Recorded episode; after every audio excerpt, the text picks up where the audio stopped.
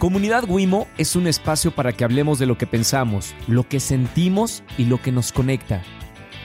A través de cada uno de nuestros episodios queremos invitarte a conectar, sentir y reflexionar. Queremos darte esas herramientas que te ayuden a lograr ser la mejor versión de ti y experimentar un cambio positivo en tu vida.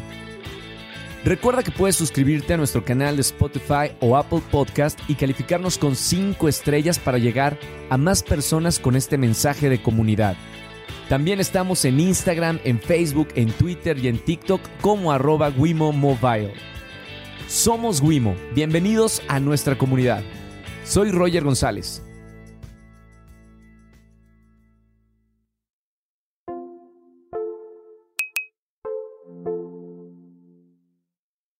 Bienvenidos a este nuevo episodio de Comunidad Wimo, episodio número 5. ¿Cómo va volando, eh? ¿Seis? Ya de episodio número 6. Seis. Y, y, estamos en un atardecer increíble. Digo, qué lástima que la gente que nos está escuchando no puede ver este atardecer en la Ciudad de México. Y tengo a un gran invitado. Hay mucho de qué hablar contigo. Jonathan Cuben, bienvenido. Muchísimas gracias por recibirme. En serio, me da mucho gusto estar acá y ya quiero empezar. Oye, eh, primero y para la gente que nos está escuchando, eres belga. Sí, bien. Pero hablas es, increíble español, excelente. ¿Cómo, cómo es ese mi mamá es mexicana. Mi mamá es mexicana, nací en Bélgica, me crié allá. Bueno, bueno, a ver, cometo algunos errores, las R's, o sea, doble R es un poco complicado para mí, pero si no, pues creo que me van a entender. Pero soy belga y bien belga. Y como dice en tu Instagram. Exacto. Oye, ¿cómo fue, cómo eras de chiquito? ¿Eras así de, este, súper extrovertido como ahora y movido, hiperactivo? hiperkinético, moviéndome por todas partes. Y no, no ha cambiado. O sea, la verdad siempre es... De hecho, no sé si voy a aguantar una hora sentado, sin moverme, pero sí, sí. Sí me gusta moverme mucho y desde siempre. Tu mamá es mexicana. Eh, quiero conocer un poquito como la historia de, tus papás para poder entender un poquito cómo eres tú. Empieza muy bien, termina muy mal. ¿Cómo crees? Se conocieron en, en, la Gran Plaza de Bruselas. Mi papá la ligó en la plaza más bonita del mundo. Tu mamá fue de vacaciones allá. Se fue de vacaciones. Y entonces pues se devolvió, le mandó flores, la vino a visitar, luego se fue para allá, o sea, todo muy bonito. Sí. Nací y todo cayó. O sea, dijeron, no, ya, ya valió, ya. ¿Eres el único hijo? Único. No, dijeron, ya con uno ya es demasiado, ya, ya, ya dejamos ahí. Pero ahora ya son mejores, mejores amigos, pero como que había un cambio cultural muy importante donde, pues mi mamá es como muy mexicana, muy emocional, muy, o sea, extrovertida y mi papá es más racional. O sea, un momento dado donde pensé, era un concepto imaginarlos juntos. O sea, dije, no, seguro se encontraron en Tinder, pero no, pero no existía en ese momento. Pero yo siempre pensé, no, no es posible. Pero, no, no, funciona como e, es, esa diferencia también. O sea, en las relaciones, si tu mamá era mexicana, tu papá belga. O sea, yo veo muchas parejas, o sea, así donde como que se complementan. Sí. 100%. Pero no sé si diría que funciona porque no lo he visto con ellos, pero sí, posiblemente, posiblemente. ¿Cómo pasaste tu, infancia allá? Pues eh, algunos momentos felices, otros menos. De forma general no me puedo quejar, o sea, no, no es de que hayamos faltado de, cosas, pero ha sido momentos un poco complicados porque mi mamá me dedicó sola, o sea, estaba de vez en cuando con mi papá, me llevo muy bien con él, no hay ningún problema, pero principalmente fue mi mamá. Y esa infancia fue es un poco complicado porque cuando uno llega allá y que no, no, es belga belga hay un poco de racismo y cosas así, pero ya al pasar el tiempo como que cambiaron las cosas y me fue súper bien, pero al principio... Supongo, Jonathan, que para ti tu mamá es una figura como muy importante, ¿no? Digo, vamos a hablar del movimiento famoso y por el cual te conozco y mucha gente te conoce más adelante en esta plática, pero supongo que tu madre es una figura muy importante en tu vida. Sí, súper importante. O sea, mi mamá o sea, de por sí ya una mamá es todo en la vida, pero mi mamá se, sacrificó por mí para que tenga mejor futuro y hizo cosas increíbles para que me fuera bien. Entonces, obvio, le tenía que devolver de una forma, ¿no? Entonces, por eso el proyecto. ¿Cómo le podrías describir eh, a tu mamá? A mi mamá. ¿Cómo es? El carácter más fuerte que he conocido en mi vida. En el bueno y el mal sentido, en los dos, porque, o sea, nunca, nunca se va a rendir y me enseñó eso de darle con todo y de, de ver tanta potencia y nunca dejar nada es algo muy inspirador. Pero cuando estás en contra de ella, pues tampoco es fácil. Entonces, es dura. Es dura, es dura. O sea, con mucho amor, obvio. O sea, no, no me vaya a pegar si está escuchando eso, no mentira. Oye, yo, soy el, el, varón de, mi casa y siempre quise tener algún otro hermano, eh, varón, ¿sabes? Para poder jugar con él, etcétera. Eh, en tu caso, ¿algún momento tú, tuviste ganas de, tener algún otro hermano, hermana? Sí, de hecho, mi mamá no quiso porque me, preguntó, me dijo, ¿quieres un hermanito? Dije, sí. Dije, pero si es niña, dije, no, la tiro a la basura. Y no se atrevió, dijo, no, entonces no, no lo hacemos. Ok. ¿Y cómo es crecer de hijo único? Pues bien, la verdad, o sea, yo no sentí tanto que fuera hijo único porque cada año teníamos un primo, una prima que venía durante un año para aprender el francés allá. Entonces, cuando venían, sentía como que tenía un hermano distinto cada año porque era familia, pero ya viviendo juntos, pues ya era, aprendía a compartir y todo eso, los valores que tienes que aprender cuando tienes hermanos. Claro pero, pero no son hermanos hermanos, o sea, pero sí los considero ahora como, como familia súper importante porque vivimos juntos parte de mi infancia. Hay una etapa súper complicada y nosotros llegamos a, muchos adolescentes, eh, high school o la preparatoria. ¿Cómo fue para ti la, la, adolescencia, esa transformación de ser renacuajo a mariposa? No, para mí ha sido también un poco complicado por el cambio cultural. Ser mexicano eh, con los valores que me enseñó mi mamá y llegar allá pues hay algunos cambios, ¿no? Hay algunas cosas donde como que no encajan tanto y me han costado algunas cosas. Por ejemplo, mi mamá me enseñó algunas cosas que no funcionaron tan bien de cuando tienes una novia, tienes que esperar, no tienes que hacer... Y ahora pa, no, no piensan así. Entonces, como que había una diferencia de cultura, pero pues, al final ya, me hace, hace soy muy orgulloso de lo que soy en el sentido de esa mezcla. Cuando yo estoy acá me siento más de allá y cuando estoy allá me siento más de acá. Pero pues me doy cuenta que soy mezcla, 100% mezcla. Ahora que, que, tienes tú la posibilidad de tener una, eh, una doble nacionalidad por tus padres, ¿cuál es la diferencia entre, entre la gente eh, europea y, los mexicanos? En este caso, los belgas. Varios. la primera, bueno, hay cosas positivas y negativas, hay en los dos sentidos. Para mí, el mexicano es muy romántico. O sea, en Europa lo cariñoso, lo detallista, son cosas que no existen tanto allá Acá son muy, muy detallistas. Eh, sobre la parte que es más complicada para mí, es el hecho de que diga, ahí voy. Y, güey, no están ni, preparándose. O sea, eso es de. Eso nos critican todos, ¿no? Laurita, no, Laurita. No, no llega. O sea, no, no. Como que no es la misma definición. Yo creo que tendríamos que cambiarlo de ahorita es de no, ay, claro. olvídate. Y si no, otras cosas eh, que me encantan, siento que acá en México todo es posible. Realmente siento eso. ¿Por qué?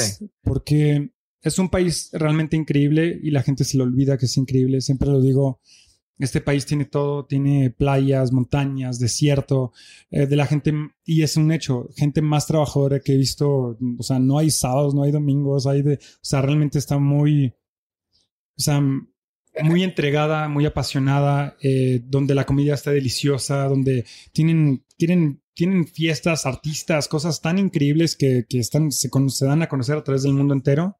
Y la gente por estar aquí ya no se da cuenta, o sea, lo dan por hecho, pero cuando uno está en otros países no se da cuenta de lo rico que está este país. Y la prueba es que ahora me estoy viviendo vivir acá porque me doy cuenta que México es México es la onda. Literal, cuéntale a la gente que literal vienes de, ya hacer acá tus planes para venir a Ciudad de, México. Acabo de llegar ahorita directamente a una visita a un departamento cerca de acá. Dije, ok, déjenme un poco de tiempo que estoy buscando un depa y ya, ya, lo, encontré. Eh, eh, hablaste español eh, toda tu vida, ¿no? Por tu mamá. más o menos. O sea, el español es mi tercer idioma. Sí.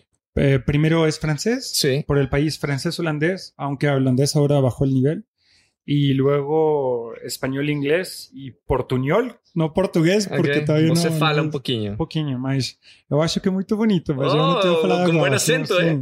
Sí, me gusta mucho, pero hago algunos errores, así que no es exactamente portugués, portugués, pero es portuñol. Eh, eh, ¿A qué soñabas, Jonathan, eh, cuando estabas más chico, estudiar o trabajar? ¿Qué querías ser? Aventurero.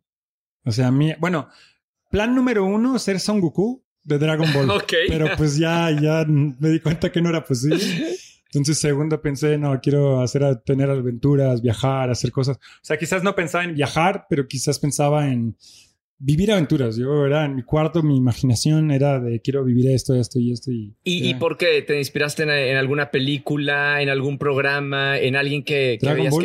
¿En serio? No, hablando, o sea, ¿Hablando en serio? Que, no, hablando súper en serio. O sea, yo tenía esos mangas que podía leer. Claro.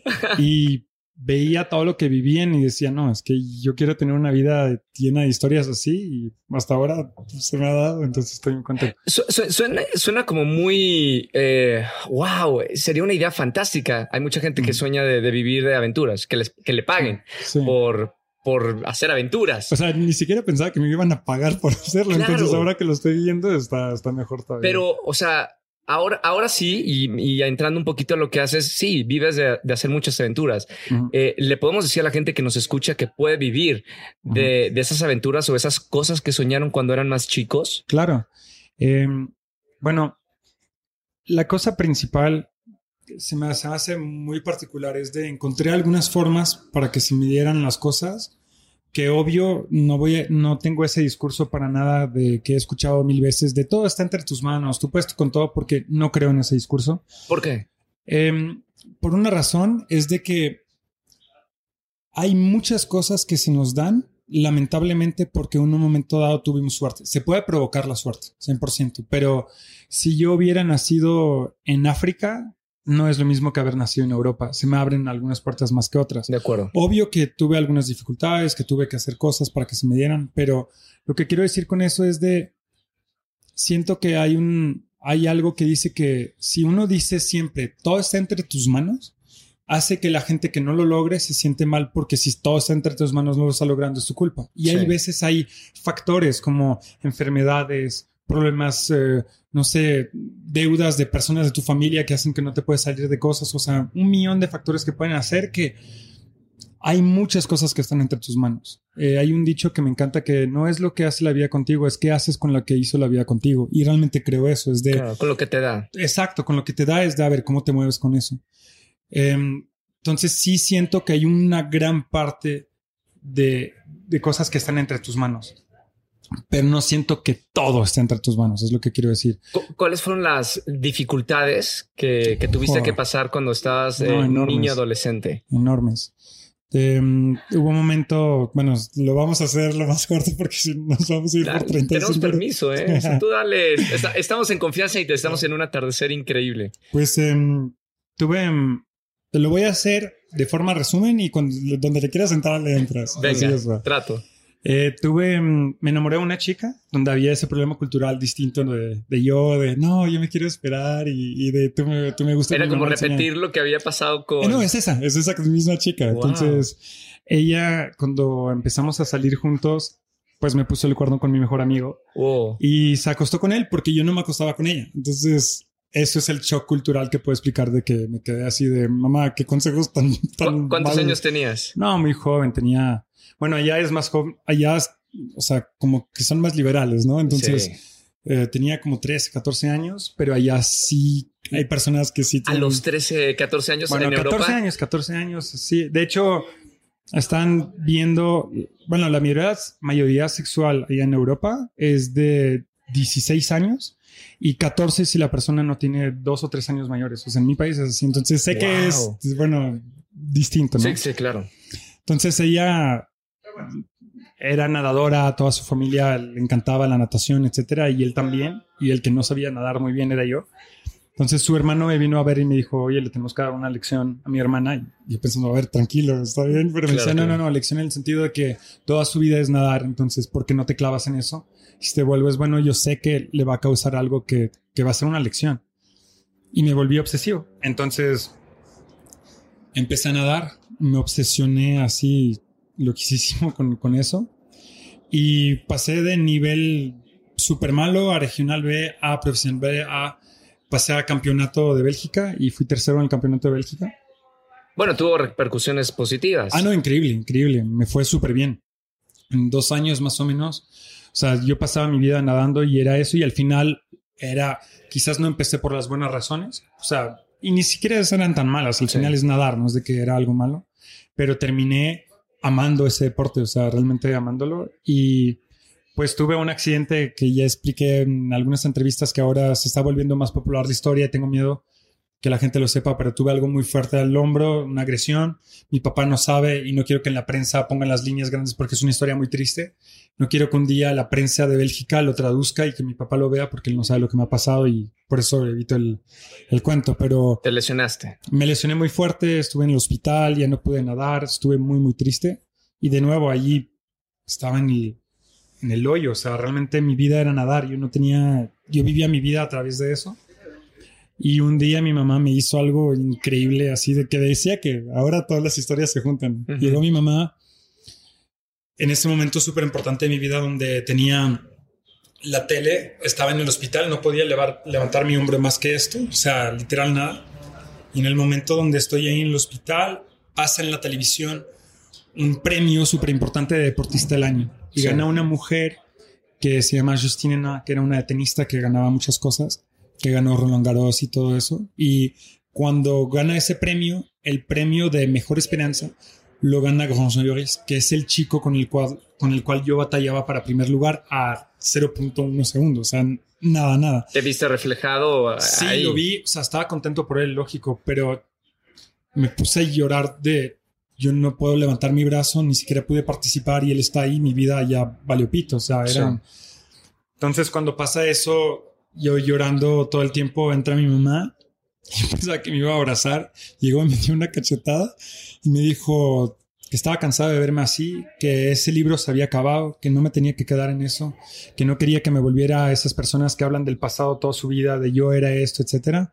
Me dijo esa frase que siempre me quedó en la cabeza. Me dijo, toda tu vida aprendiste a nadar, ahora aprende a nadar en tus lágrimas. Eso, dale la vuelta. Me quedé así de... ¿Cuántos años tenías, Jonathan? Súper joven, tenía así 14, 15 años más o menos. Ya veo lo ruda que, era tu mamá, ¿eh? No, sí, pero, pero o sea, hay mucha gente que no lo hubiera funcionado, pero mi mamá sabía que a mí me tienen que sacudir, no me, me conoce. Se tomó un riesgo enorme haciendo eso, pero viendo todos los días a tu hijo llorando, etcétera, y intentando sacarlo y no poder, entiendo que se desesperó pero bien, o sea, no, no de que sea algo de que enojada, nada más me quería decir, oye, quiero que tengas una vida, quiero que te salga de eso. Y me cayó el 20, entendí lo que quería decirme y dije, wow, o sea, sí. Se me abrieron otras puertas. Empecé, no sé si fue el universo, de hecho es lo que te digo, es de a veces se te dan las cosas y por suerte tuve un chico que me propuso de competir en una, en algo de modelos.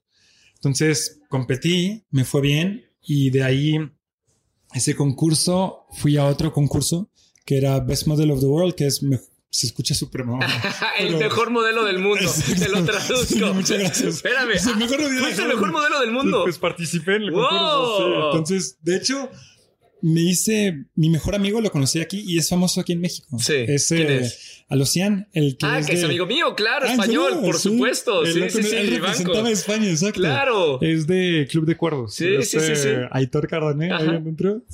Entonces, nos hicimos súper amigos, pero eso hace, ¿qué será? 12, 13 años, algo, algo así, hace muchísimos años. Ok. Entonces me fue bien, empecé a entrar en una agencia, empecé a trabajar, todo súper bien. Hasta el momento, la idea de, hacer aventura del mundo, pues está un poquito ah, guardada, ¿no? Porque ahorita estás con lo del modelaje. Pues ahora empieza, justo ahorita empieza, me empiezan a decir, ok, eh, puedes empezar a viajar con esto, te podemos dar una agencia y tal.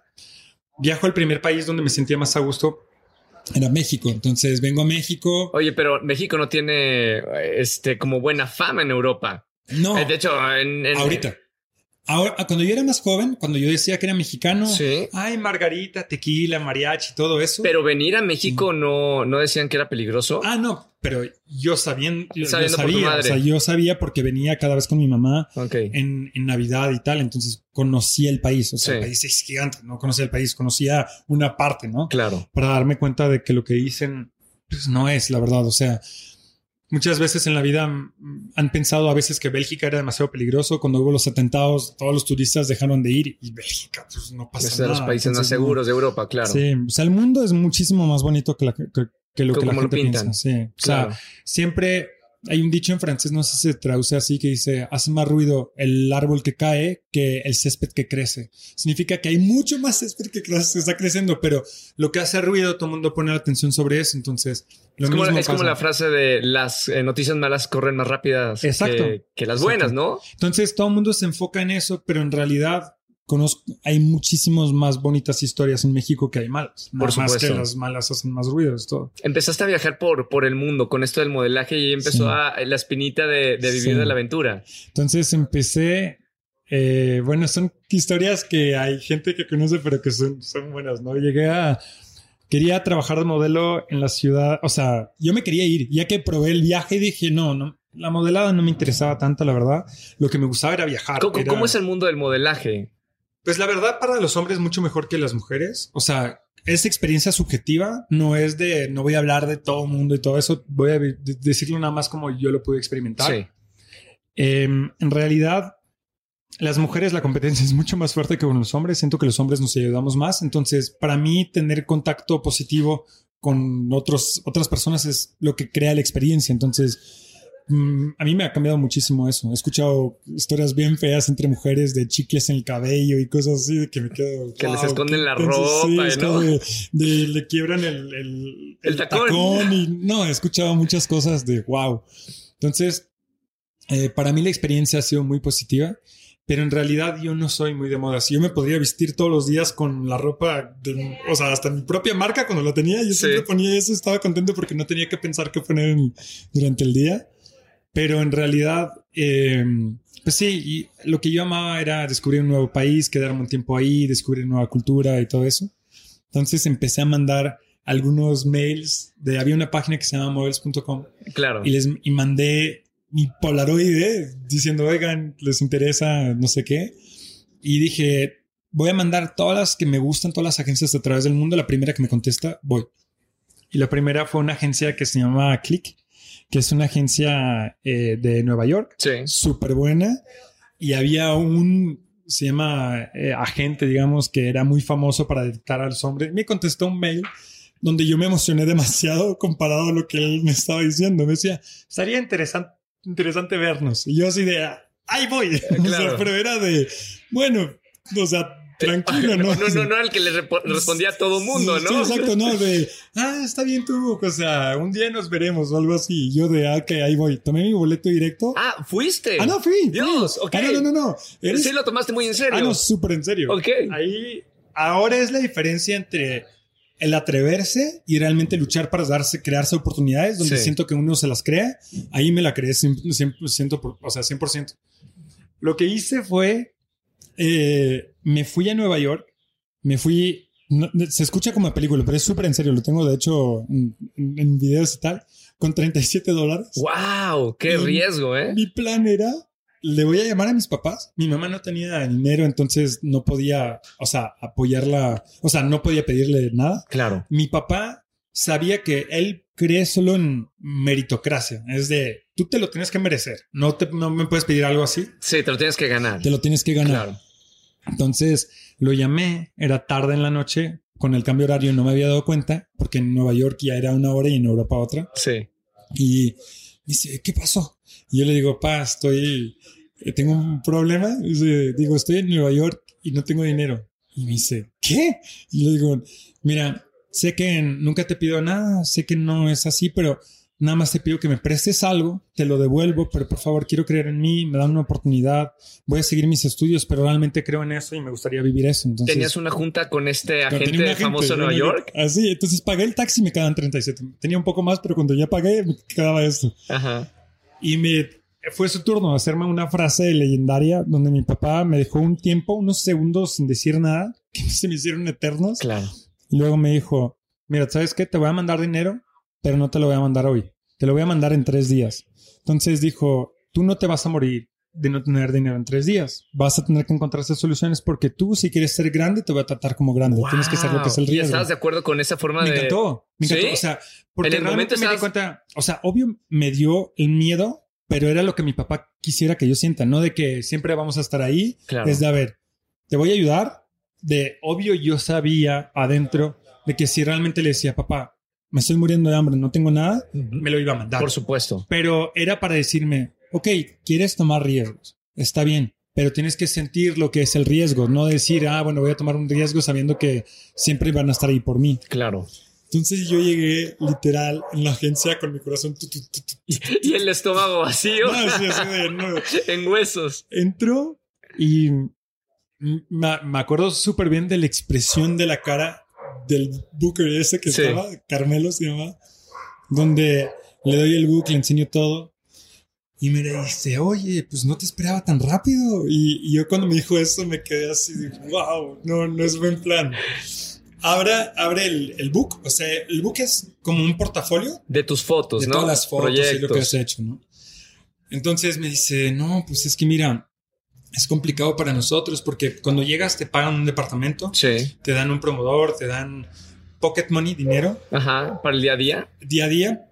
Y ellos te lo van sacando del dinero que tú generas. Entonces te dan un avance, de cuenta? Claro. Y por, Como un crédito. un crédito, exacto. Entonces yo contaba con eso. Y estaba pensando, pues si no tengo eso me va mal.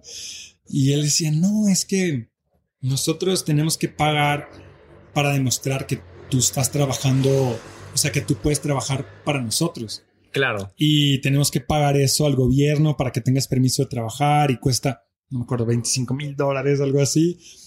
Y me estoy dando cuenta que me va a decir que no. O sea, normalmente tienes que demostrar que tú puedes hacer lo que un gringo no puede hacer. Por supuesto, para que te den esa, para que permiso, te den eso. ¿no? Entonces son, eran 10 covers de magazine, 10 portadas y yo tenía tres o cuatro. Sí. Y él me estaba mirando de, pues sí, güey, pero está complicado. Y en ese momento digo, güey, me va a decir que no. Y me dice, no, es que es, es un riesgo para nosotros. Digo, bueno, ya ahora hago all in, si no, no pasa. Claro. Digo, y yo le dije, ¿sabe lo que es el riesgo? Dije, irse a Nueva York con 37 dólares. Y me dije, ¿qué? Y dije, le saqué, le dije, solo tengo 37 dólares en esto, creo en mí. Usted piensa que es un riesgo, yo si no, voy a quedarme en la calle. Me dice, ¿cómo? Le expliqué la historia con mi papá, lo que la llamada y tal. Y se quedó así, ¿qué? Y dice, no, güey, te la ganaste en serio en el departamento. Funcionó. Funcionó, funcionó. Entonces empecé a vivir en Nueva York, tuve el departamento, yo todo contento, etcétera. Llamé a mi papá de, ah, toma, eso no te lo esperabas. Claro. Pero súper contento. Y luego, de nuevo, siempre altas y bajas. Ahora es otra dificultad. Vivía con un chico que era súper, súper famoso, que se llama Ambrose Olsen, que era un... En esa página que explicaba models.com, no sé si todavía es así, hace años ponían un top de los modelos más famosos más del mundo. cotizados. Sí, así de ellos hicieron tantas campañas este año, ellos son el cracks y él estaba de los tops. Yo difícilmente tenía un portafolio lleno de buenos trabajos. Sí. Él tenía siete en la agencia así de puras campañas grandes. Em, en ese momento, eh, él yo vivía con él. Tenía, eh, es un departamento que dan para modelos que ellos tienen. Es de la agencia donde los modelos van y vienen y pueden vivir ahí. Y éramos tres. Entonces, en ese momento, em, pues vivía con él y para no hacer el cuento largo, es muy triste, pero se suicidó frente a mí. Ha sido un Ahora puedo hablar muy fácilmente de eso, ya lo he hecho varias veces, pero ha sido muy complicado psicológicamente en ese entonces, era en 2010. Y cuando pasa eso, eh, pues estoy solo en un país que no es el mío y pasando del mejor momento de mi vida, de hago campañas para, para las mejores marcas, eh, hago, o sea, castings, voy y hago, o sea, tenía fiestas, tenía todo, o sea, lo que uno podía tener y en ese momento, cuando pasa eso, me, cambia el mundo. me, gustaría detenerme, Jonathan, un poquito en esto, porque sabes que ahora la depresión y, a raíz del, del, COVID se disparó. Ah, no, 100%. ¿Qué era lo que tenía tu, tu amigo que lo llevó a, tomar esa decisión? Loquísimo, porque ese chico, para lo que, lo que me, más me, me hizo. O sea, ruido en tu cabeza. Sí, exacto. Ruido es ese chico tenía todo. O sea, no exagero, tenía, tenía un, pues, un puesto increíble, ganaba su bien su vida, eh, las chicas más guapas del mundo andabas detrás de él, o sea, realmente no. Pero él estaba enamorado de una chica y él veía solo esa chica. Entonces me sentí culpable porque yo le dije algo y por eso me sentí súper mal donde yo le había dicho, sabes que siempre se quejaba, decía, ah, no quiero esa chica, era su ex. Eh, la quiero, la quiero y quiero estar con ella y tal. Y un día me enojé y le dije, güey, te estás quejando todo el tiempo y no me molesta escucharte si haces algo. Pero si no haces nada al respeto, entonces, güey, pues ¿para qué me estás repitiendo algo que no, no ha cambiado la historia? Pero también, ¿qué puede hacer? O sea, cuando alguien no te pela, cuando estás obsesionado con alguien y, y, y no te pela, mucho no puedes hacer, ¿no? No, no, claro, pero quería decir, de nuevo la misma plática de créate una oportunidad. Es de si falla y te dice que no, pero ni siquiera intentaba. Entonces intentó y lo logró. Volvieron juntos. Vino a buscar eh, sus cosas al departamento, todo contento. Dijo, oye, eh, voy con ella de nuevo, no sé qué. Y de forma corta, eh, después de par de días, ella no sabía que él hacía muchísimo deporte. Se hacen los rooftops, o sea, en los, no sé cómo se dice rooftops, o sea, los Este, techos. terrazas. Las terrazas de los inmuebles. Sí. Y él se entrenaba muchísimo y habían años que habían pasado y ella no sabía.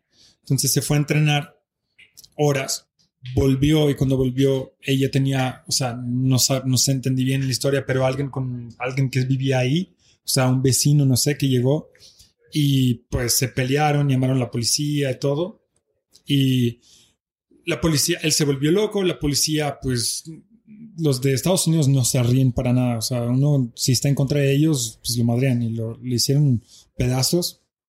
Volvió al departamento luego, le tiró toda su ropa y, vol- y luego volvió a mi departamento. Sí. Bueno, nuestro departamento. Y pues estaba muy mal. Y yo nunca me imaginé que él iba a hacer eso. O sea, cuando me estaba hablando de eso, yo lo estaba viendo y yo estaba pensando, ok, está mal, como todos estamos mal. O sea, nos pasó de estar mal por amor. Pero me sentí tan culpable porque yo fui quien le había dicho de luchar por lo que él quería y también de porque yo no había visto lo que iba a hacer. Entonces, cuando me fui a dormir, mientras estaba dormido, se suicidó y me desperté y estaba, se- estaba muerto. Fue muy fuerte, ¿no? Sí. Ver. No, demasiado fuerte. O sea, de- ahorita la suerte que tuve es que mi papá tiene una clínica psicoterapéutica, no sé si es Sí, así, correcto. donde él me dijo, no, te devuelves a Bélgica, vienes y vas a ver a una persona. Y yo decía, no, es- estoy bien, obvio, ocultando mis sentimientos, intentando estar bien y ocultando, Y ocultando. solo. Y solo, y entonces me dijo, no, no, no, no, no, te devuelves. Y qué bueno, porque yo fui a hablar a una persona y me di cuenta que no estaba bien para nada. Y la, la otra persona que vivía con nosotros, él no fue a hablar con un psicoterapeuta y él sí le fue mal. O sea, al principio le fue mejor que a mí Claro. y luego le fue muy mal. Es un episodio muy, muy fuerte, ¿no? Que No, hay, que hablarlo con, con O sea, especialista. Sí, hay personas literales que uno piensa, no, es para... Yo en ese momento yo pensaba, no, es que psicoterapeutas son, es para los locos o es para, no sé. Y, y en realidad me di cuenta que son personas que se dedican a estudiar. Ahora ya es más normalizado, pero hace 15 años quizás, o quizás yo no sabía, pero era más de como un tabú, ¿no? Como de no se habla tanto de eso, de voy a ver a una persona que me está ayudando y Claro, al ¿qué van a, contrario, qué van a ahora soy- pensar de mí que si van a pensar de mí, al de que yo no? Exacto. Y ahora al contrario, le digo a todo, fui, me ayudó, me salvó y qué bueno que fui porque se- son personas que se dedican literalmente, estudian eso, qué se hace en este caso y uno pues no se da cuenta que realmente uno necesita ayuda. Hay, hay una de la gente que nos está escuchando, eh, seguramente te conoce de, de este movimiento que no sé y quiero que me platiques un poquito. que solo ahora estamos empezando hablando del movimiento. sí, ya sé. Pero es que hay una historia antes. O sea, Sí, ¿por claro. qué? Mamá, estoy bien. O sea, Sí. después de este episodio tan difícil, hey, mamá, estoy Sí, bien. Exacto. Eh, siendo tu mamá una figura tan importante como ya ahora lo comprendo en tu vida. ¿Cómo nace esto en diferentes partes del mundo, en diferentes situaciones? Decirle a tu mamá a través de, de estas fotografías, mamá, estoy bien. Pues falta una historia para entenderlo.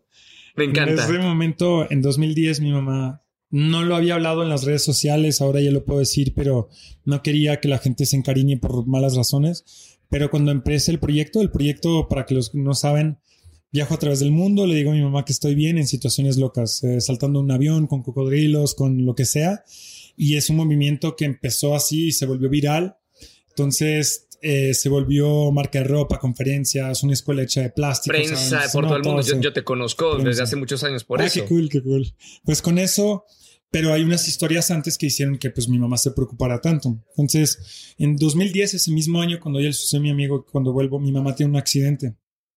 Y un accidente muy fuerte que le impide trabajar, ya no puede trabajar. Sí. Y yo me pongo muy nervioso porque estoy pensando, wow, ¿qué vamos a hacer? O sea, yo estoy viendo solo con mi mamá, mi mamá ya no puede trabajar, yo ya no, ya no quería ser modelo, ya había dejado eso, o sea, con el mundo que había conocido. ¿Te puedo preguntar qué, qué pasó con tu mami? Sí, le cayó en un evento, le cayó una un poste, no sé, de, de palo en la cabeza, Sí. que hizo que tuvo problemas de memoria, de equilibrio, de muchas cosas, y hizo que la nuca, o sea, tuvo muchos problemas con eso, y le dieron un porcentaje de incapacidad donde dijeron, pues es mejor ya no, ya no estar trabajando. Sí. Y yo me puse muy nervioso pensando, voy a tener que dejar mis estudios, voy a tener que dejar todo. y- Voy a, por, a ver por mi mamá. Ahora, exacto, de voy a Claro. tener que estar trabajando, pero pues nos alcanzaría si hago eso, pero entonces qué futuro voy a tener yo si hago eso, ¿no? Claro. Y por suerte empecé, no sé si agregan fotos, si quieren le puedo enseñar fotos ya que lo, lo tengan, Claro, para claro, que ya claro, tengan todo eso, todo lo que Lo digo, metemos. para que ahí lo, lo tengan, ¿no? Todas las historias. Entonces en ese momento empiezo a jugar póker. No es recomendación, les explico lo que pasó, es factual, no es recomendación. Ok. Empecé a jugar- Advertencia, pónganle letritas allá Sí, abajo. de, no, no me hago responsable por bla, bla. Entonces empecé a jugar póker y yo pensaba que sabía jugar, pero en realidad no sabía jugar. Entonces em- cuando empiezo a jugar, me, me entra, como yo pensaba que sabía, empecé a estudiarlo. Pero cuando yo hago, lo hago de forma obsesiva. O sea, realmente me clavé, leí libros de 800 páginas, pero varios, eh, estudié. O sea, querías en él, o sea, Tener dinero hacer- a través de, de De jugando póker. Hay Sí, mucha bueno. gente que gana, son millonarios por no, eso. No, claro, claro. Se puede ganar muy bien su vida con eso. Entonces, de hecho, me fue, me fue bien. Eh, lo que pasó fue que en este momento, eh, si yo em- iba a trabajar y trabajé como en kinder, trabajé como mesero, trabajé como pintor, trabajé en jardinero, hice todo lo que podía hacer y no me alcanzaba. Literal, era imposible ser estudiante y trabajar de fines o en la noche y poder Claro. sostener dos personas. Sí. O sea, en Bélgica imposible. Entonces empecé a encontrar otras formas de poder ganar dinero. Entonces en ese momento llego a, a ese lugar eh, donde empiezo a jugar y por suerte juego en línea también mientras estudio y um, me seleccionan sobre 100 jugadores y hacen un deal, dicen van a competir durante tres meses esos 100 jugadores Sí. que tuvieron buenos resultados. Si ganas, tienes un, ah, puedes competir contra un profesional. Si ganas contra el profesional, tienes un contrato profesional. Wow. Y, y gano el contrato profesional. ¿Es en serio, Sí, sí, me Jonathan? Sí, O sea, realmente eras bueno. No, entonces ya me vuelvo profesional. Ya ahora Ah, empiezo el circuito. No hablemos de No, bueno, pro. Era- es no, no pro. Ok. No, para que, o sea, las historias son locas. Qué bueno que me dices para no jugar jamás contigo. Ah, ching. Ya te Me vas a dejar en la bancarrota. No, llevan años que ya no, que ya no juego, porque bueno, también buenas y, y malas. Entonces empieza muy bien. Hay dos circuitos, hay el B, haz de cuenta, donde haz de cuenta entras en segunda división, donde Sí. ya puedes ganar tu vida y para ellos, ¿no? Entonces, en esa room, se llama, en esa plataforma que es online, ellos te dan, te pagan torneos en vivo, Claro. donde tú tienes que dar entrevistas, tienes como un de este que te dice profesional de tal room. Todo desde, desde tu casa, de tu no, no, no. departamento. Ahí viajas. Presencial. Fui a Dublín, fui a, a Viena, a muchas partes me mandaban. Wow. Y mi mamá súper contenta porque al principio se preocupaba, decía, no, es que estás jugando dinero tuyo, es que estás ganando todo. Y luego cuando vio el contrato de que me pagaban todos los vuelos, viáticos, Ah, ya bueno, dijo, no. bueno, tú dale. Hasta te apoyo, hijo. ¿De dónde ahí lleva la de, A ver, pancarta? ¿cuándo juego yo?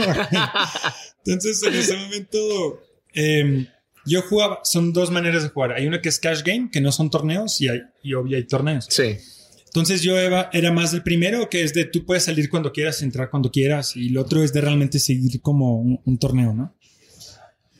Para no hacerlo largo, eh, pierden la licencia la RUM, legal- legalizan el póker, se dan cuenta que puedes ganar tu vida jugando póker, entonces Sí. quieren ponerle impuestos, ponerle, o sea, todo, todo, y digo, bueno, pierden la licencia, tengo que ir a Francia, pero yo tenía mis estudios, no podía estudiar en Francia, y mi papá siempre me decía, haces lo que tú quieras, pero tú terminas sus estudios. Como todos los papás, ¿no? Sí, o sea, de tú haces lo que tú Lo que te quieras, gana, claro, pero claro. tus estudios si no logras ya no te dejo ¿Qué nada. estás estudiando? Comunicación y gestión de empresas, dos carreras. Y en ese momento, súper contento, digo, bueno, va, eh, pierden la licencia, una plataforma, otra con la cual jugaban, cierran, la- Estados Unidos, el FBI cierra la plataforma porque quieren verificar que no es pirámide de Ponzi y todo, todo mi dinero está ahí, me encuentro en una situación de nuevo donde digo, bueno, no sé qué Todo tu dinero, es decir, que todo lo que habías ganado durante tanto Es tiempo estaba en esa plataforma. Tú pones como se llama el bankroll, que es el dinero con el cual juegas. Sí. Juegas una parte de esa parte Claro. con la cual son matemáticas. ¿Qué parte puedes jugar de la parte total?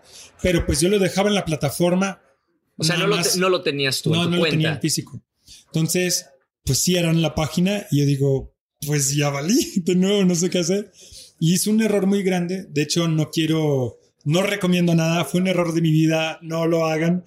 Eh, pues empecé a organizar póker en mi casa Sí. y venían médicos, abogados. Yo jugaba y organizaba, entonces tenía dinero por jugar y por Y por organizar. organizar. Y ganaba mi vida increíblemente bien. Wow. Entonces, cuando pasa eso. ¿Cuánto, ¿Cuánto cobrabas? Y nada más para, para, hacernos bien la historia. No, la historia. La mesa se, era de 2 euros, 2 euros el, el rake. Entonces significa que la gente entraba con 5 mil pesos cada, más o menos, era la entrada. Claro. Pero luego hay veces que la gente tenía 20, 25, 30 mil euros, o sea, frente a ellos, cada. Sí.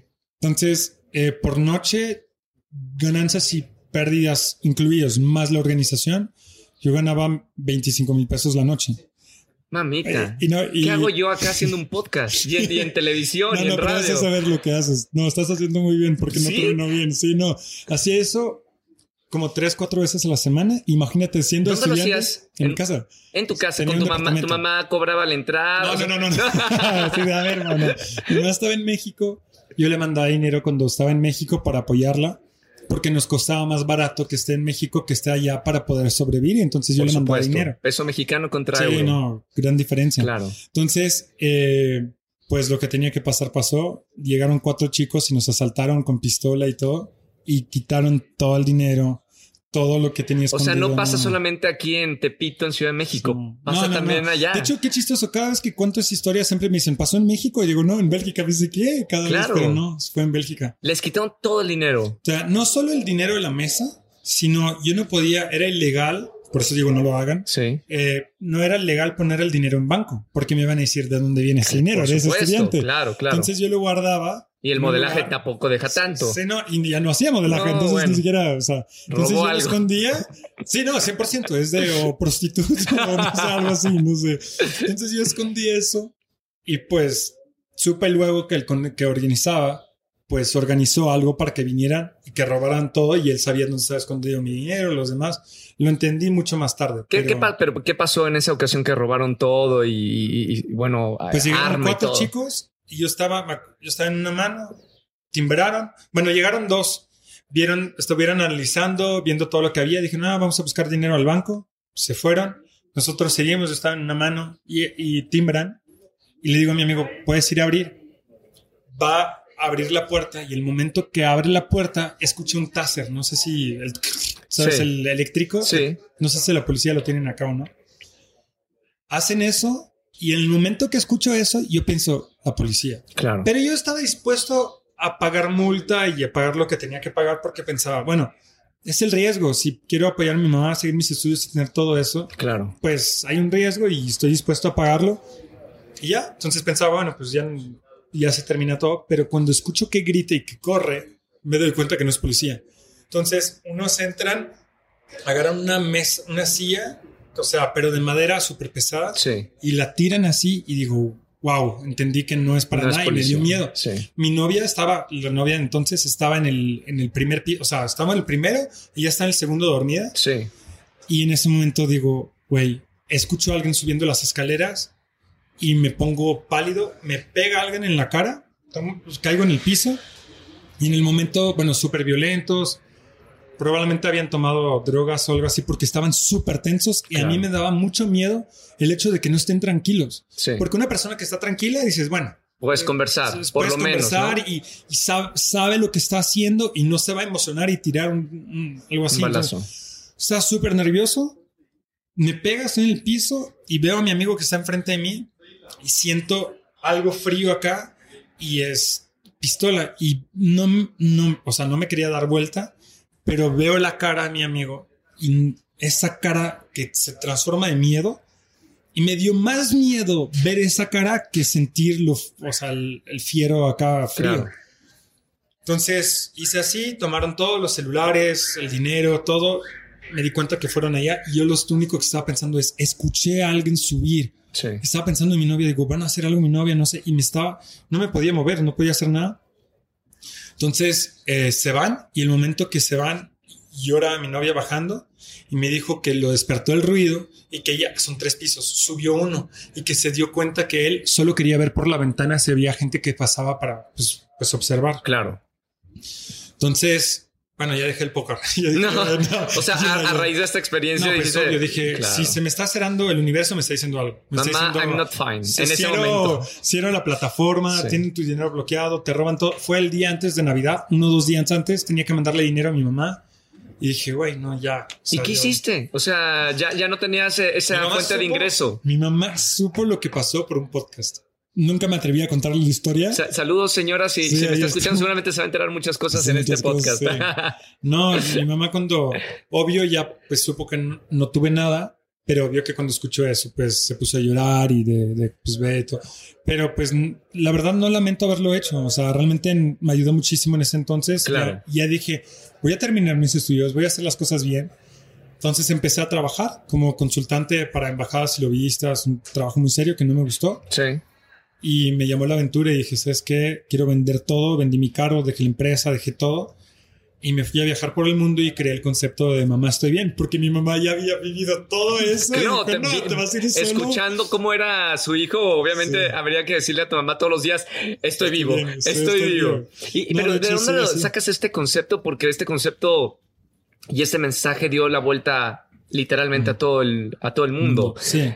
¿De dónde dijiste, voy a empezar a, mostrar estos letreros y, estas fotografías para decirle a mi mamá, mamá, estoy bien, no estoy metido en problemas como en pues muchas anteriores veces? Vino una idea de, yo quería encontrar una forma de poder ganar dinero mientras viajo y las únicas formas que podía eh, encontrar era siempre lo mismo, era profesor de idioma, lo que sea. Y eso no funciona si tú lo estás haciendo para decir algo en... Funciona si estás en Estados Unidos. Sí. Puedes ganar dinero y seguir viajando pero con todo respeto, pero de forma factual, si vas a Bolivia, te van a pagar un cierto monto por ser profesor que no te va a alcanzar para seguir viajando. Entonces estaba pensando, ok, no sé qué hacer. Y encontré un chico hace años que tenía un, eh, un podcast, que tenía un concepto sí. que se llama Where the hell is Matt? ¿Dónde carajos está Matt? Y él, ahora con TikTok no es impresionante, pero en la época, era en 2006, 2007, cuando empezó YouTube, él en vez de tomarse foto mientras viajaba, hacía un baile ridículo. Ok. Y, hacía un montaje de todos los lugares donde lo hacía. Se volvió súper viral, tuvo 50 millones de vistas en YouTube. En ese entonces era enorme, ya de por sí ahorita es mucho, pero en ese momento era enorme. Entonces en ese momento, eh, cuando sale eso, digo, wow, qué, cool. El final del video está escrito patrocinado por. Digo, ¿qué? Busco. Le pagaron y daba conferencias donde explican que lo pagaban por hacer eso. Él, su novia viajaban por hacer ese baile ridículo. Wow. Entonces yo quería encontrar un patrocinador, no existían los influencers. Entonces dije, ok, si es posible hacer eso, si lo puedo hacer, porque yo no. Claro. Nada más que entendí, hay chicos que son más guapos, que son mejores, todo. Es el concepto que tienes que encontrar. Entonces tenía que encontrar un concepto y yo, miren todo mi Facebook, todo, todo lo que había funcionado y lo que no. Me encantaba hacer cartulinas chistosas. Sí. Por ejemplo, fui al a un partido de México-Italia antes del Mundial y estaba con una chica bastante guapa y tenía una cartulina que decía eh, cambio, cambio mi novio por un boleto a Sudáfrica. Entonces todo se quedaba la risa. Claro, claro. O, o, tenía otros así de pues siempre tenía algunos, ¿no? Y uno de ellos fue mi mamá se preocupó porque iba a ir a Tomorrowland y decía siempre, no, la gente se droga ya, ¿qué vas a hacer ahí? No sé qué. Hizo una cartulina que decía, Mom, I'm not on drugs, I'm just that happy, I love you. Es, mamá, no estoy en drogas, nada más estoy feliz, te quiero. Y estaba así y todo el mundo pues, le, Posteó y le gustó. Tenía entrevistas de gente haciendo eso y dije, wow, la idea es buena. Mi mamá se está preocupando obvio que no voy a viajar diciendo, mamá, no estoy en drogas. O sea, claro, claro. estaría bien raro. Pero entonces dije, eso lo puedo transformar. Y le puse misión, visión, valores, le puse, o sea, desde el principio. Lo trataste como un proyecto, como una empresa. Proyecto, 100%. O sea, desde antes de irme, fui a intentar a venderlo a algunas marcas diciendo esto es la idea y todos me daban el avión. Pero dije, pues en el peor de los casos mi mamá le va a gustar, el mejor de los casos le va a gustar y voy a tener un patrocinador. Claro. Pero no me imaginé que se iba a volver en lo que se, se volvió. O sea, se volvió pues muchísimas cosas. ¿Cuál, cuál se convirtió de, de, todos estos? ¿En qué lugar y en qué situación el más famoso? Uf, no, es que hay demás. O sea, ¿cuántos hiciste? No, 200. Exactamente 200. Y ya dejé al momento de que sean 200. Hubo una campaña con Cristiano Ronaldo, hubo uno donde estoy en astronauta, el monumento más grande, con una que hace 15 metros sobre 7, el de Ron Fine. Hay uno donde cierran el Machu Picchu, donde yo tengo a gente acostada que lo están escribiendo, con una tribu en Amazonas, viviendo con mi menor, o sea, menor en Bolivia. Eh, en, este, en este momento, un día lo voy a hacer y va a ser el último eh, quiero ser el primer hombre en mandar un mensaje a su mamá en el espacio y ponerle una nave espacial, o sea, en un satélite. Wow. Quiero mandarlo para que siempre esté alrededor de. ¿Ya estás trabajando en eso? Estoy trabajando en eso. ¿Y, por qué dices de este proyecto 200 y ya? O sea, ¿era un proyecto que ya tenías pensado cerrarlo? Es que siento, hice un video donde anuncio, digo, se volvió una cárcel creativa, me encanta crear y el problema es de que solo podía crear eso, solo podía hacer Moment Fine. Entonces, mismo si amo ese proyecto, pues 200 formas distintas de hacerlo, saltando un avión con cocodrilos, con delfín, con todo lo que tú quieras. Hay un momento dado donde dices, bueno, ya hice muchas, me gustaría proponer otros proyectos y tengo un proyecto en ese momento que quería hacer desde hace años, que es lo que sigue de Moment Fine. Pero entonces estaba pensando, ok, si, si hay todo eso, no quiero dejarlo en un momento, o sea, donde está bajando. Claro. Entonces hubo una, un canal de televisión en Bélgica que me propuso de hacer una serie, también se escucha súper mamón, pero una serie sobre mi vida que se llamaba Mom Fine. Yo creo que tienes, tienes muchas historias para. Ah, no, tenía demasiado para contar. Demasiado contenido. Entonces dijimos, bueno, está bien, hicimos la serie y el momento que sale y que funcionó súper bien, dije, es el momento de dejarlo en el top para poder crear otra cosa y, y no aferrarse a de, sacarle todo. Entonces, en este momento, el otro proyecto que tengo es, siempre hice todo para mi mamá, ahora quiero hacer algo para mi futuro hijo o hija. Y la idea es, se llama Dear Noah, querido Noah, querido querida, Noah es niño niña, Ajá. donde es una serie de 10 episodios por temporada, donde todo el material que estuve grabando durante toda mi vida le enseño lo que es la vida a mi futuro hijo o hija con las lecciones, lo que he logrado, lo que me ha ido mal, lo que me ha ido bien, contando todas las historias que estoy contando en este momento, pero en, tengo, en este momento hemos calculado con mi equipo, tenemos para hacer mínimo 68 episodios. Ya son casi siete temporadas que tenemos listas y lo queremos hacer en YouTube. Me encanta hablar contigo, Jonathan, porque de verdad, y ya entiendo por qué antes de entrar de este podcast me decías, ¿cuánto tiempo dura tu formato? Y yo, pues una hora. Ah, es que estuve cinco horas con Roberto. ¡Wow! Sí, no, es que... Hay muchas cosas que contar. Me adapto al tiempo que ves para dar la máxima información, claro. con, todo, con todo esto que has vivido, que me parece increíble, ¿qué te gustaría dejarle a tu hijo? Ahorita decías, o, hija, de esto se trata la vida. Has vivido muchísimo. Para ti, ¿de qué se trata la vida? Em, todo lo que hacemos, todo, todo, todo, em, la marca de ropa, la conferencia, las publicidades, todo tiene un propósito, una misión. Lo decía es, em, me encontré en una situación bastante rara donde ganó un premio y siempre explico esa historia porque es ha sido una historia súper importante para mí. Ganó un premio de influencer del año, donde es la princesa de Mónaco que me da el premio. Mamita. Y me, me, encuentro en esa situación donde hay gente que admiro, que están ahí, que tienen mucho más seguidores, que tienen muchas más cosas, que me da ese premio y me encuentro y me digo, wow, ese momento que pensaba que iba a ser el más bonito momento de mi vida, no sé qué, me encuentro en eso y me, me pongo triste. O sea, en ese momento estoy feliz, gano el premio, tengo fiesta y tal, pero el día después no me siento bien. ¿Por qué? Y tengo una analogía que siempre explico, pero es la mejor analogía que tengo, es, es un poco como el correcaminos que está detrás de... Mm, el coyote que está detrás del correcaminos. Sí.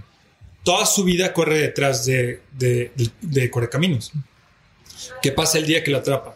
Que se lo come. Va a tener la mejor cena de toda su vida. Y pero el día después, Claro. El día después su vida pierde sentido.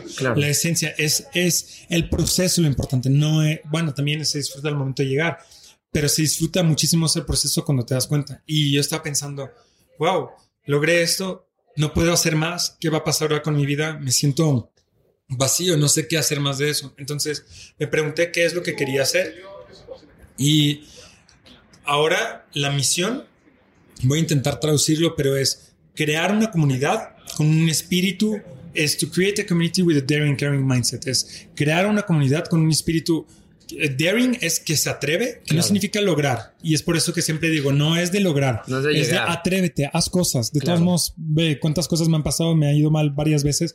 Es de atrévete.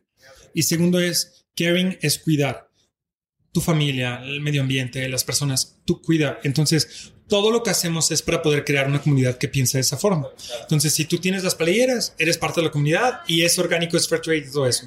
Las conferencias, compartimos esos valores. Acá en el podcast, comparto esos valores. En la serie, en Modern Fight, todo está hecho para poder hacer eso. Entonces, si yo tendría uh, un consejo que darle a mi futuro hijo o hija es atrévete, atrévete y cuida. O sea, ve por todo, pero no se te olvida de lo que está en tu, en, en tu entorno y realmente la gente siempre piensa de, no, es de, te tengo que estar en el top y todo eso. La, las mejores historias que he tenido, y son buenos ejemplos ahorita, lo que más soy orgulloso es de cuando me he ido mal, de poder salirme de eso. Entonces, no es de, pues me quedé en mi casa y no hacía nada. Es, no, pues cuando tenía 37 dólares me fui y me peleé. Cuando tuve, no sé, lo del póker y de que no, pues sí, estoy súper orgulloso de haber vivido eso y no lo recomiendo a la gente de haber hecho eso, pero digo, güey, pues cuando me iba mal, me encontraba una forma para poder hacerlo. Y... Tienes razón, eh, tienes historias de verdad. Jonathan, me da mucho gusto conocerte. Eh, muchas gracias por la entrevista, en serio. Estoy muy orgulloso de ti, de verdad. Creo que la gente que nos está escuchando o viendo quizá se va a sentir muy identificado con, contigo y, el de lograr muchas cosas a pesar de que has pasado muchos obstáculos. Y como tú lo decías, o sea, el punto no, no es que no te pasen, sino sobre pasar y cómo sobrepasas esos obstáculos. Esas lecciones van a ser súper importantes. De hecho, los que quieren, no sé si puedo decirlo, pero... Lo que quieras, amigo. El en el canal de YouTube Jonathan Cuben, todavía no hemos publicado, pero vamos a publicar todo eso. Estamos preparándonos, pero loquísimo con, con todo y ojalá les vaya a gustar. Va a ser en dos idiomas. Queríamos hacerlo en inglés y vamos a hacer en inglés en español, entonces estoy súper contento con eso. Qué maravilla. Bueno, ya nos cayó la noche. Eh, seguramente la gente que nos está escuchando en podcast eh, la está pasando muy bien, pero a la gente que ve a lo mejor fragmentos en video nos cayó literalmente. no, en serio, ya. Era un atardecer. Era un atardecer y ahora ya hasta los grillos salieron. Pero qué gusto platicar contigo. Mucho éxito. Cuenta con nosotros. Sabes que nosotros también y, con Santi y todo el equipo de Wimo tenemos este proyecto. Felicidades por lo que quieren hacer con la comunidad. En serio, me siento súper identificado. La neta, gracias. Y la entrevista se nota que lo están haciendo muy bien. Entonces, muchas gracias. Gracias, Jonathan. Y, apoyarnos, de eso se trata, de, en comunidad, en equipo, este, hacer un mundo mucho mejor. Gracias por tu tiempo. Síganlo en las redes sociales. Vamos a dejarles en este podcast las redes sociales para que sigan también todos sus proyectos. Compartan este episodio y nosotros ya literal, yo creo que nos vamos a, dormir porque ya, ya, ya, es de noche. Gracias, Jonathan. Muchas gracias. Gracias. Chao, chao. Hasta el próximo miércoles. Espero que hayas disfrutado nuestro nuevo episodio de Comunidad Wimo. Recuerda que puedes activar las notificaciones en nuestro canal de Spotify o Apple Podcast para nuestros siguientes episodios. Y no olvides calificarnos con 5 estrellas para que más personas puedan visualizar nuestro canal. Si quieres enterarte de todas las actividades que haremos próximamente, síguenos en nuestras redes sociales en Instagram, en Facebook, en Twitter y TikTok. Nos puedes encontrar como arroba Wimo Mobile. Si te gustó este episodio, no olviden compartirlo en sus redes y gracias por ser parte de nuestra gran comunidad. Somos Wimo y hasta la próxima semana.